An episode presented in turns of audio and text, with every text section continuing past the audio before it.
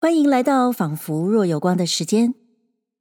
上两期节目中，我们通过古典小说学者的研究，认识了晚明话本小说《蒋新歌重绘珍珠山》是如何根据一篇同样题材的文言传奇小说发展出来，又如何在白话小说的题材中表现了更多商人社会的观点，也更深入人物的心理状态。今天的这一集节目呢，会比较长，因为这段情节超超超紧张刺激，扣人心弦。我呢，实在不忍心把它半途切断。为什么说是紧张刺激呢？因为啊，我们这位从来没有接触过外面世界的女主角三巧儿，会一步一步陷入一个。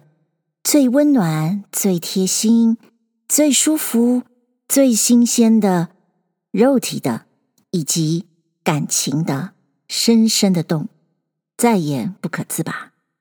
说这是惊悚片也不为过吧？之前我们提过，长篇小说《金瓶梅》里面也有类似的情节。西门庆看上了潘金莲，就委托一个做媒婆兼产婆的。王婆帮他牵线。A，，你应该还记得上集节目我们提到，像媒婆呀、产婆呀这些职业妇女，就是所谓三姑六婆。而且因为她们可以出入于各个不同的人家，所以在小说中就常常扮演穿针引线的角色。《金瓶梅》里面的王婆与珍珠山里面的薛婆，虽然都扮演了这样。引诱妇女的角色，但是《金瓶梅》里面的潘金莲与我们的三巧儿的人物设定大不相同，所以王婆、薛婆这两个婆子的引诱的手法也不同。《金瓶梅》里面这王婆呢，是直接安排西门庆跟潘金莲坐在一个桌上饮酒吃饭，这两个人呢，真的叫做一拍即合，当天就成其好事了。所以我觉得王婆呀，这个中介费赚的还真是挺不费事的。可珍珠山里面，则正如学者韩南所说的，这薛婆精心设计的是任何一个普通的家庭主妇都可能掉进去的糖罐子，如此温馨，如此日常，如此无害，如此不可回头。接下来，我们就来听听小说作者如何让薛婆去操弄三巧儿的心理。上回薛婆借口说急着去办事，把好多漂亮的珠宝都暂存在三巧儿家里，给自己制造了再次来拜访三巧儿的机会。但是他可不会急着来哟，等待，等待。等待会让已经受够了等待之苦的三巧儿变得更加脆弱。蒋新歌重会珍珠山第三集，三巧儿心上爱了这几件东西，专等婆子到来酬驾，一连五日不至，到。第六日午后，忽然下一场大雨，雨声未绝，砰砰的敲门声响。三巧儿唤丫鬟开看，只见薛婆衣衫半湿，提个破伞进来，口儿道：“情干不肯走，直待雨淋头。”把伞儿放在楼梯边，走上楼来，万福道：“大娘。”前晚失信啦。三巧儿慌忙打理道：“哎，这几日在哪里去了？”婆子道：“小女托赖，新添了个外孙，老身去看看，留住了几日，今早方回。半路上下起雨来，在一个乡市人家借的把伞，又是破的，哼，却不是晦气。”三巧儿道：“啊，你老人家几个儿女？”婆子道：“只一个儿子完婚过了，女儿倒有四个，这是我第四个啦。嫁于徽州朱八朝凤做偏房，就在这北门外看盐店的。”三巧儿道：“啊，你老人家女儿多，不保来当事儿了。本乡本土少什么一夫一妇的，怎舍得？”与异乡人做小啊？婆子道：“大娘不知，倒是异乡人有情怀。虽则偏房，他大娘子啊，只在家里，小女自在殿中，呼奴使婢的一般受用。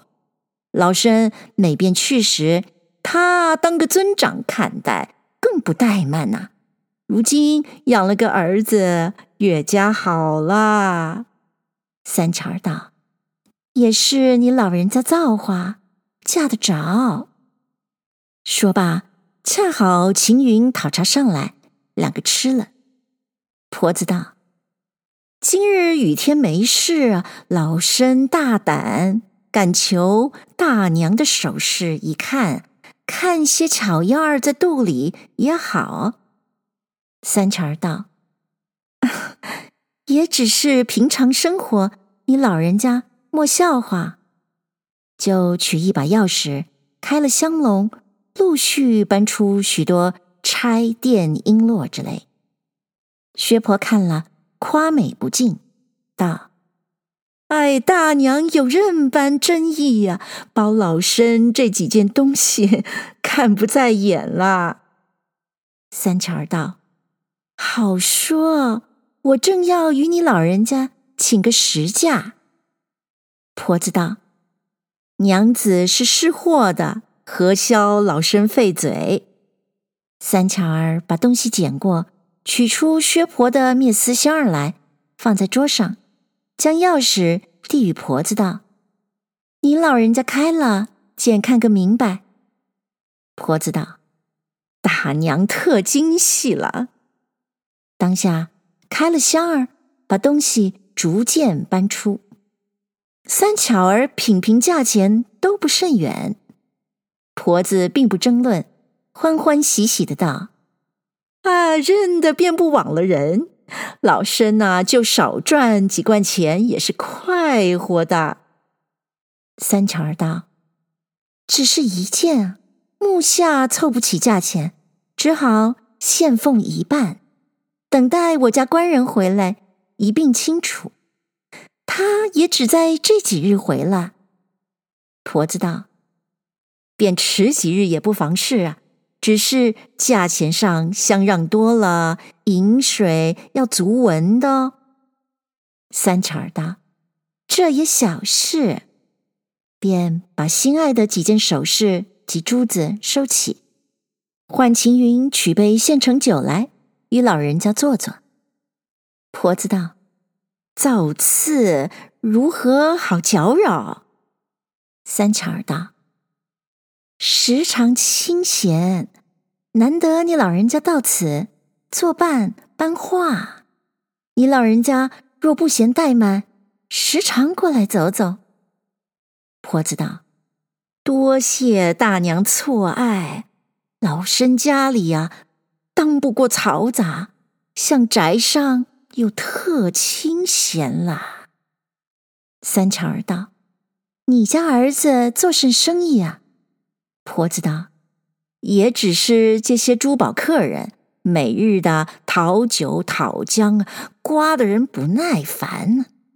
老身亏杀各宅门走动，在家时少还好，若只在那六尺地上转。”怕不造死了人。三巧儿道：“我家与你相近，不耐烦时就过来闲话。”婆子道：“，只不敢频频打搅。”三巧儿道：“老人家说哪里话？”只见两个丫鬟轮番的走动，摆了两副杯箸，两碗腊鸡，两碗腊肉，两碗鲜鱼，连果碟素菜，共一十六个碗。婆子道：“啊，如何胜设？”三巧儿道：“现成的，休怪怠慢。”说罢，斟酒递与婆子，婆子将杯回敬，两下对坐而饮。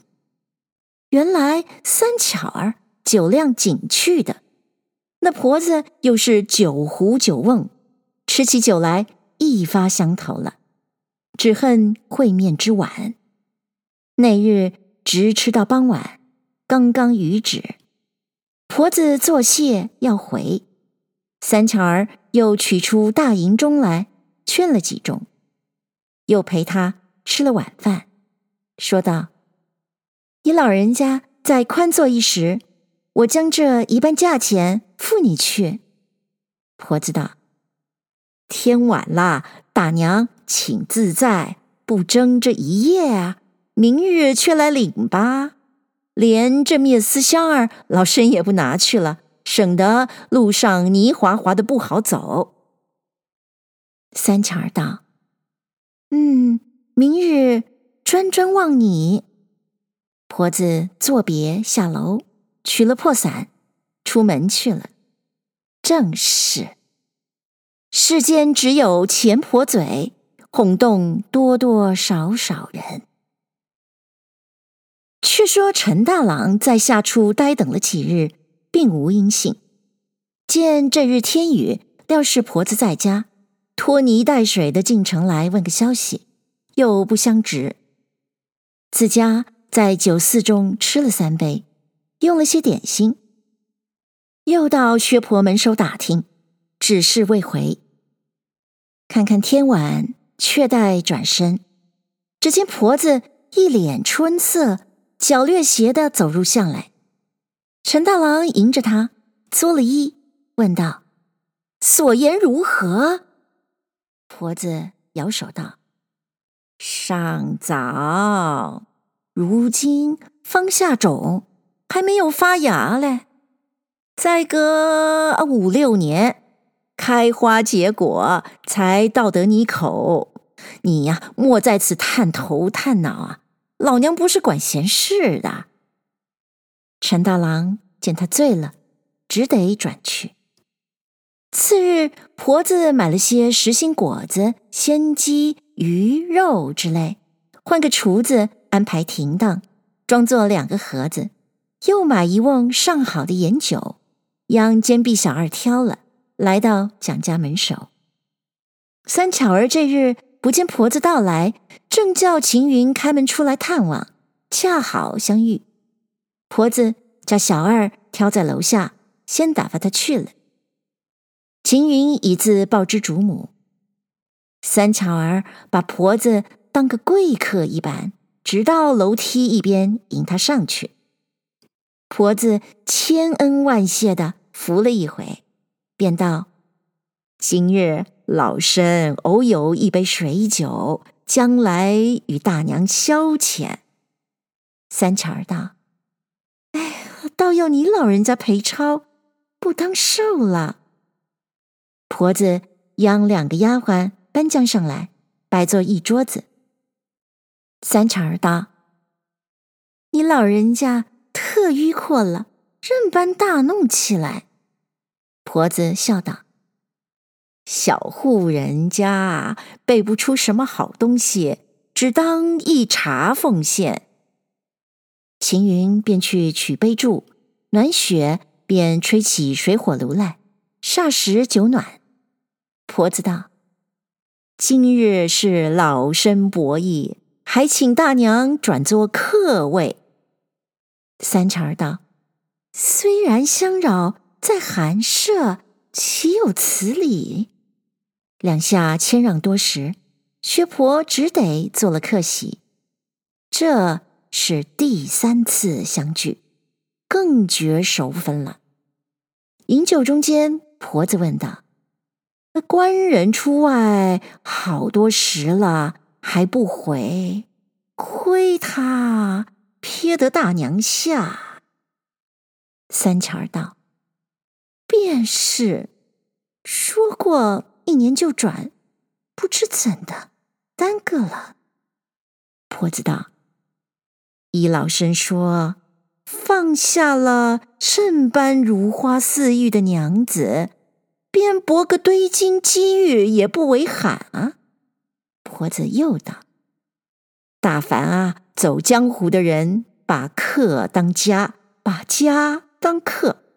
比如啊，我第四个女婿宋八朝奉，有了小女，朝欢暮乐的，哪里想家？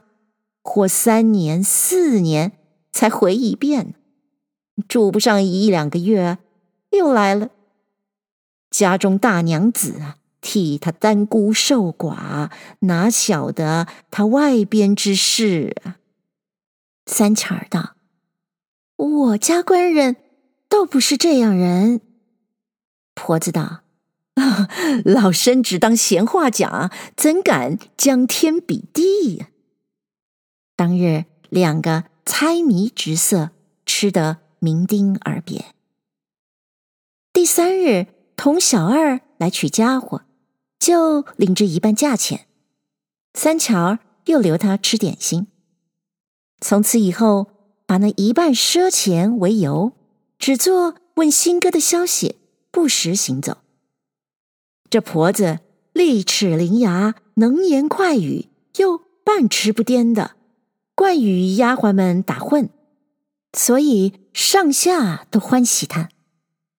三巧儿。一日不见他来，便觉寂寞，叫老家人认了学婆家里，早晚常去请他，所以一发来的请了。世间啊，有四种人惹他不得，引起了头，再不好绝他，是哪四种啊？游方僧道、乞丐、闲汉、牙婆。上三种人有可。只有牙婆是穿房入户的，女眷们怕冷静时，十个九个倒要搬她来往。今日薛婆本是个不善之人，一般甜言软语，三巧儿遂与他成了至交，时刻少他不得。正是画虎画皮难画骨。知人知面不知心。陈大郎几遍讨个消息，薛婆只回言尚早。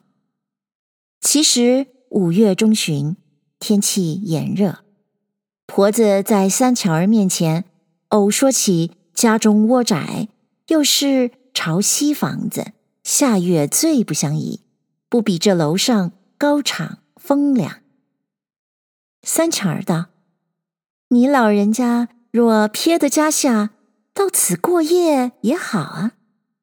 婆子道：“哦，好是好，只怕官人回来。”三巧儿道：“他就回，料到不是半夜三更啊。”婆子道：“大娘不嫌叨扰，老身惯是压箱支的，只今晚就取铺陈过来，与大娘作伴。”何如？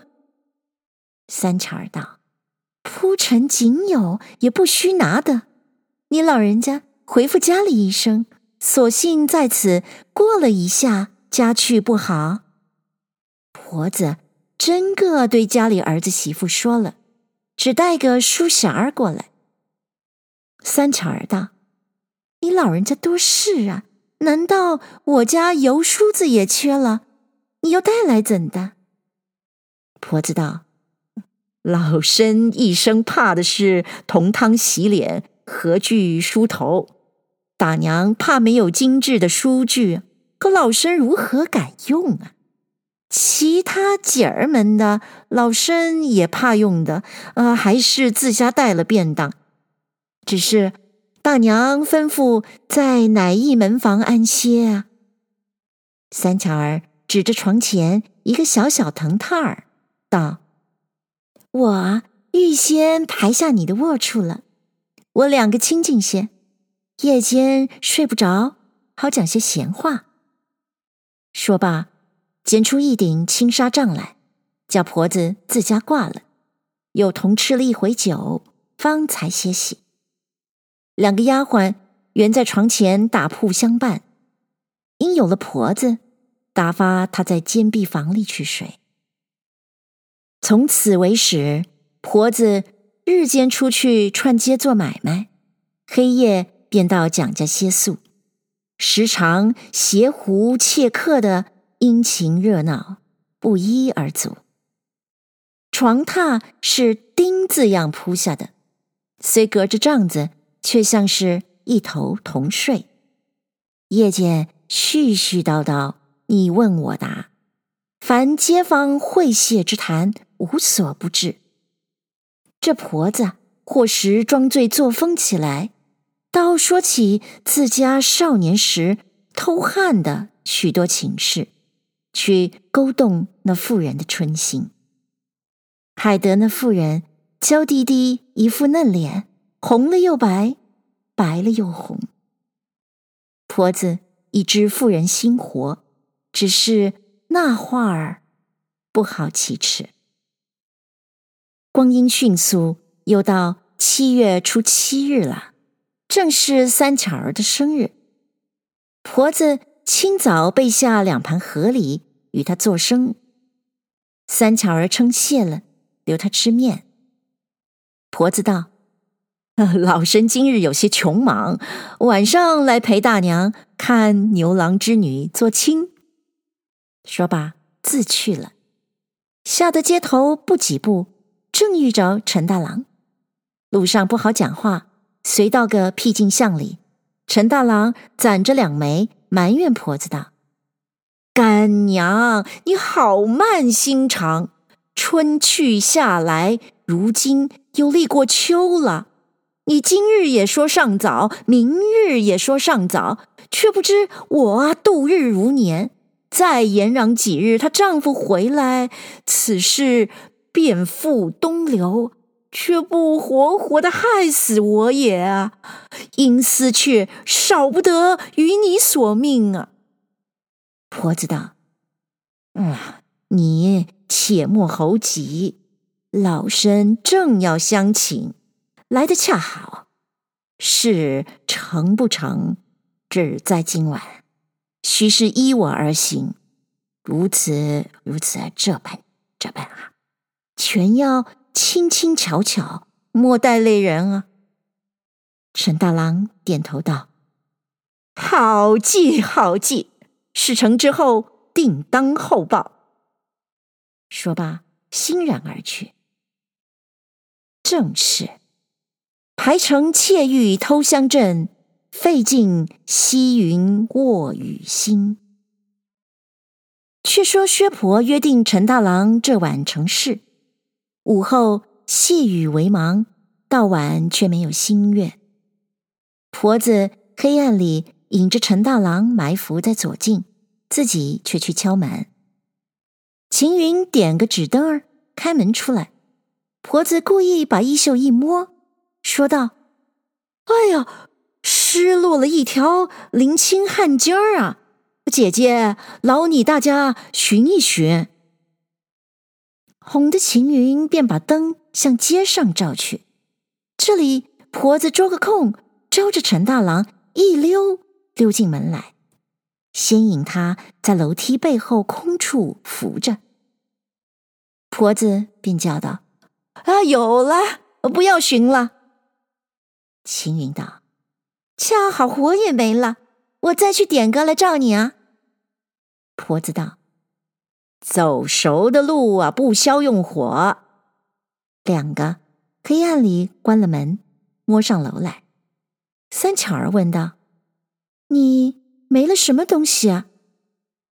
婆子袖里扯出个小帕儿来，道：“就是这个冤家，虽然不值甚钱，是一个北京客人送我的，却不道礼轻人意重。”三巧儿取笑道：“啊，莫非是你老乡交送的表记呀？”婆子笑道：“哼，也差不多。”当夜，两个耍笑饮酒。婆子道：“酒肴仅多，何不把些赏厨下男女啊？也叫他闹哄哄，像个结业。”三巧儿真个把四碗菜、两壶酒，吩咐丫鬟拿下楼去。那两个婆娘，一个汉子，吃了一回，各去歇息，不提。再说婆子饮酒中间问道：“官人如何还不回家？”三巧儿道：“啊，便是，算来一年半了。”婆子道：“牛郎织女也是一年一会呀，你比他倒多隔了半年。常言道。”一品官，二品客，做客的哪一处没有风花雪月啊？啊，只苦了家中娘子。三巧儿叹了口气，低头不语。婆子道：“ 是老身多嘴了。今夜牛女佳期，只该饮酒作乐。”不该说伤情话儿。说罢，便斟酒劝那妇人。约莫半酣，婆子又把酒去劝两个丫鬟，说道：“这是牛郎织女的喜酒，劝你多吃几杯，后日嫁个恩爱的老公，寸步不离。”两个丫鬟被缠不过。勉强吃了，各不胜酒力，东倒西歪。三巧儿吩咐关了楼门，发放他先睡，他两个自在吃酒。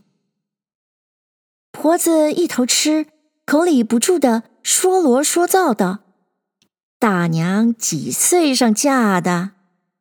三巧儿道：“十七岁。”婆子道。破的身迟还不吃亏，我是十三岁上就破了身。三巧儿道：“啊，嫁的甚般早啊！”婆子道：“论起嫁，倒是十八岁了。不瞒大娘说啊，因是在监壁人家学针织。”被他家小官人调诱，一时间贪他生的俊俏，就应承与他偷了。初时啊，好不疼痛；两三遍后，就晓得快活。大娘，你可也是这般吗？三巧儿只是笑。婆子又道：“那话儿啊，倒是不晓得滋味的，倒好。”尝过的便丢不下，心坎里啊时时发痒，日里还好啊，夜间好难过嘞。三巧儿道：“想你在娘家时，阅人多矣，亏你啊，怎生充得黄花女儿嫁去？”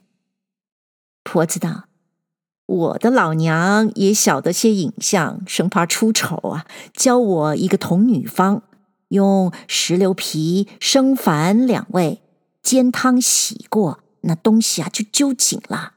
我只做张作势的叫疼，就遮过了。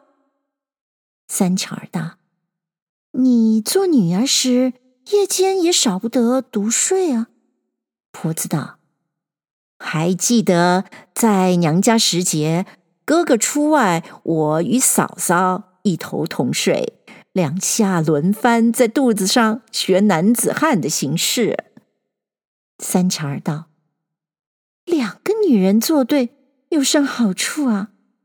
婆子走过三巧儿那边，挨肩坐了，说道：“大娘，你不知，只要大家知音，一般有趣，也撒得火。”三巧儿举手把婆子肩胛上打一下，说道：“我不信，你说谎。”婆子见他欲心已动，有心去挑拨他，又道：“老身今年五十二岁了，夜间常痴性发作，打熬不过，亏得你还少年老成。”三巧儿道：“你老人家打熬不过，终不然还去打汉子？”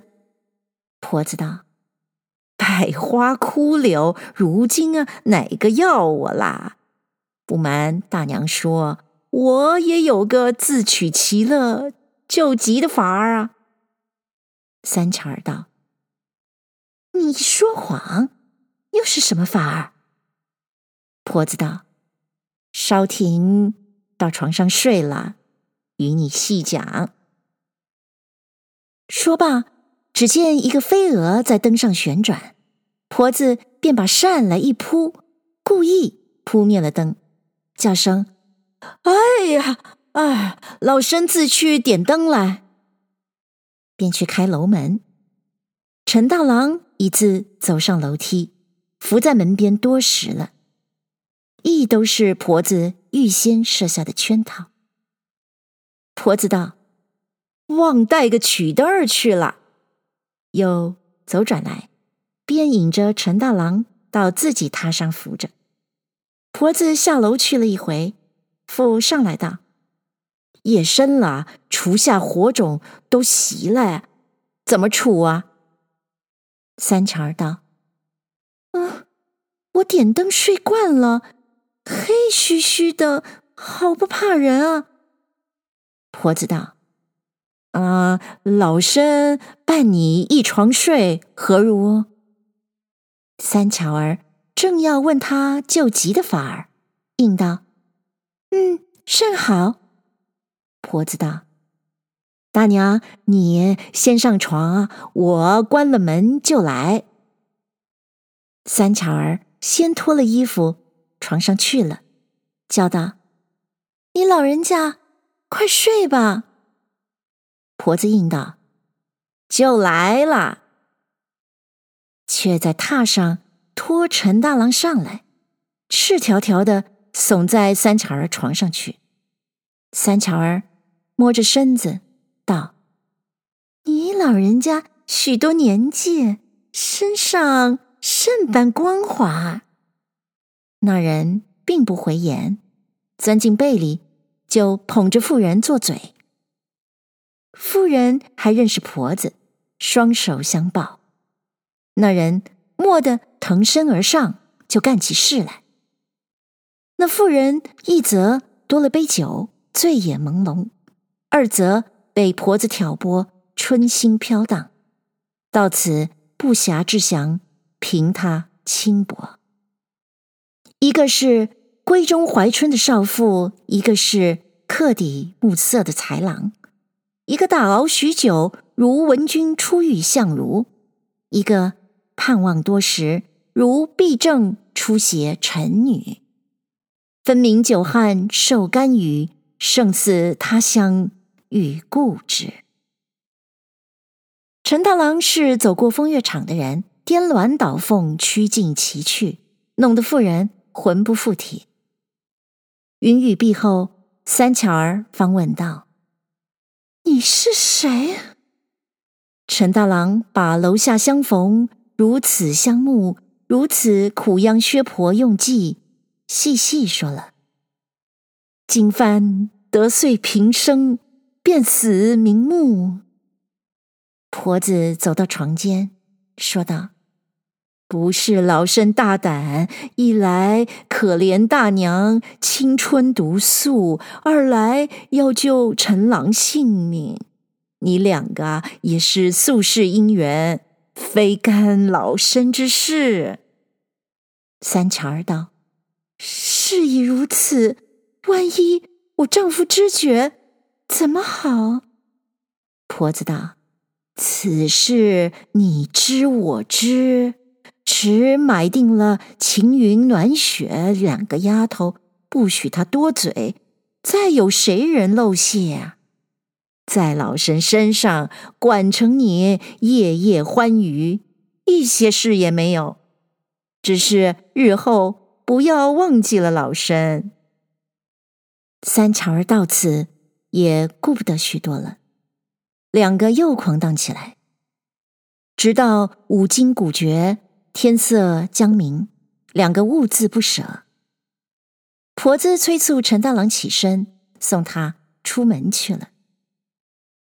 自此无夜不会，或是婆子同来，或是汉子自来。两个丫鬟被婆子甜话儿威他，又把厉害话儿吓他，又叫主母赏他几件衣服。汉子到时不时把些零碎银子赏他们买果儿吃，骗得欢欢喜喜，一自做了一路。夜来明去，一出一入，都是两个丫鬟迎送，全无阻隔。真个是。你贪我爱，如胶似漆，胜如夫妇一般。陈大郎有心要结识这妇人，不时的置办好衣服、好首饰送她，又替她还了欠下婆子的一半价钱，又将一百两银子谢了婆子，往来半年有余。这汉子月有千金之费。三巧儿也有三十多两银子的东西送那婆子，婆子只为图这些不义之财，所以肯做牵头，这都不在话下。谢谢您收听这一集的《仿佛若有光》。你说薛婆是不是真的很懂得人的心理呢？三巧儿与陈大郎现在如此缠绵，问题是他们能这么走下去吗？